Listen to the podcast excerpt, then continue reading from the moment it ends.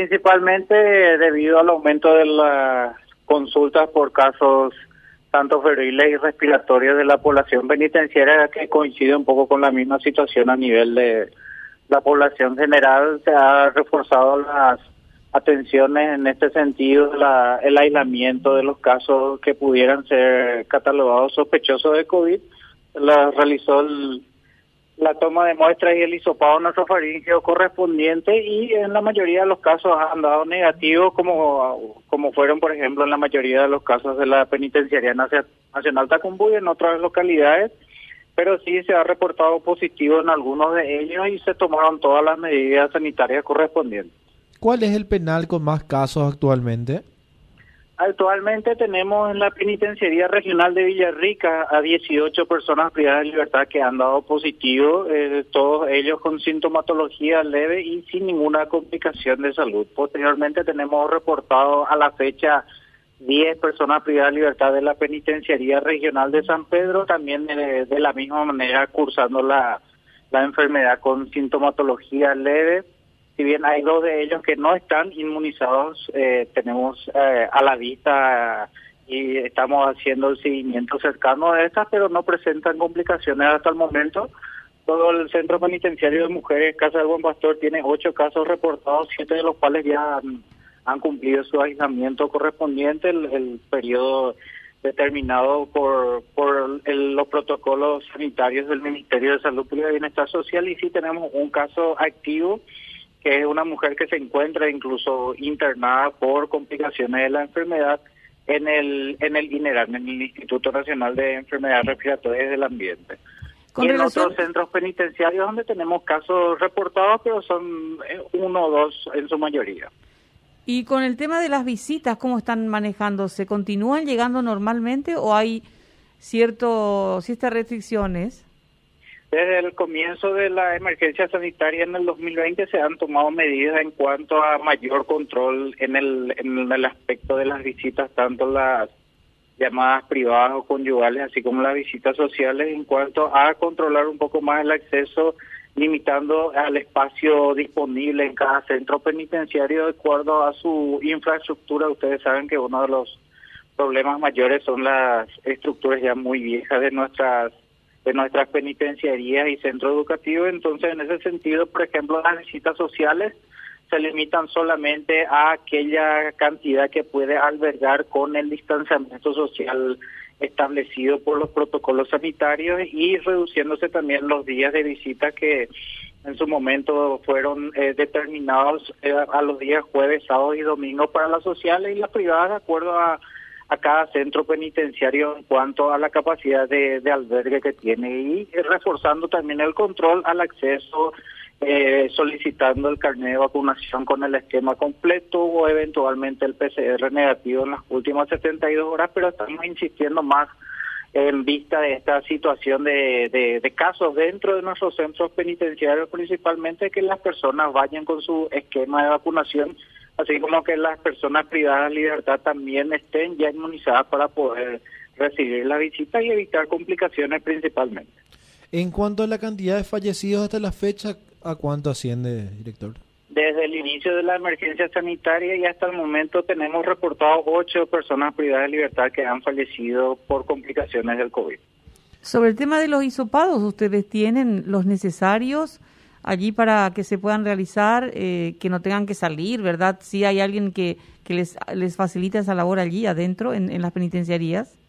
Sí, justamente el trabajo coordinado con el Ministerio de Salud Pública y Bienestar Social en cuanto a la provisión tanto de medicamentos como de los insumos correspondientes y en ese sentido, respondiendo a tu pregunta, los hisopos son proveídos por la por la Red Nacional de, de Laboratorios del Ministerio de Salud para que nuestros propios funcionarios sean los que puedan realizar el hisopado nasofaringeo en el momento de que la persona privada de libertad consulta, entonces se hace más rápido el trámite y se, se realiza el, traslado de la muestra a los laboratorios correspondientes conforme cada región sanitaria disponga para tener los resultados lo antes posible. Y con respecto a un porcentaje que nos pueda dar de todas las penitenciarías, de los vacunados, por favor. A, nivel, a nivel general tenemos aproximadamente un 55 a 60% de personas privadas de libertad que han, que ya han sido inmunizadas al menos con una dosis, que es un número variable si se toma por separado en cada centro penitenciario, en donde, por ejemplo, tenemos lugares donde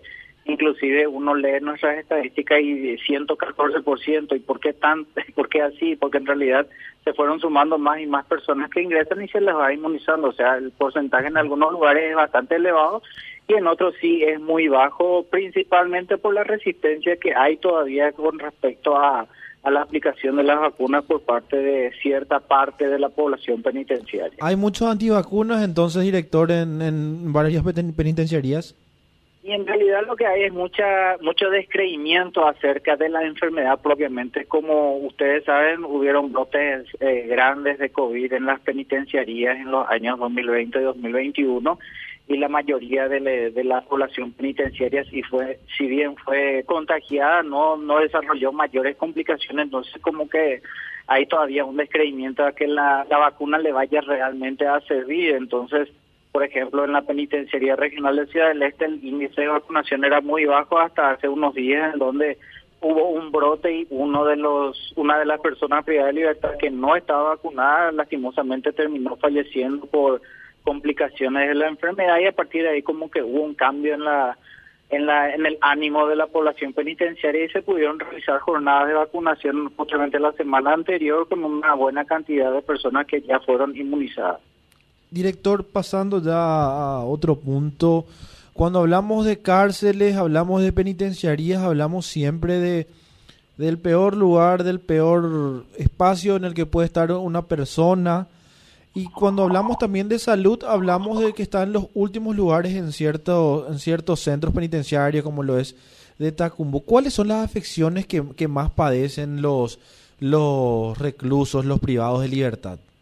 Y dentro del sistema penitenciario, principalmente por las condiciones de vivencia, que es el hacinamiento, la sobrepoblación y la infraestructura inadecuada, obviamente las enfermedades transmisibles son las que más eh, abundan dentro de nuestro sistema y en ese caso las enfermedades respiratorias ocupan el primer lugar y en este momento la tuberculosis sigue siendo una enfermedad prevalente, los casos respiratorios como la influenza y ahora el COVID otra vez que empieza a a aparecer otra vez, no con todo como, como anteriormente, pero sí en un número interesante y que nos hace levantar más las alertas para seguir controlando y también se ven las enfermedades eh, llamadas no transmisibles como ser la hipertensión, la diabetes, la obesidad, que también se ven en forma importante dentro del sistema penitenciario y que hacemos con las diferentes sanidades de los centros penitenciarios y centros educativos un trabajo de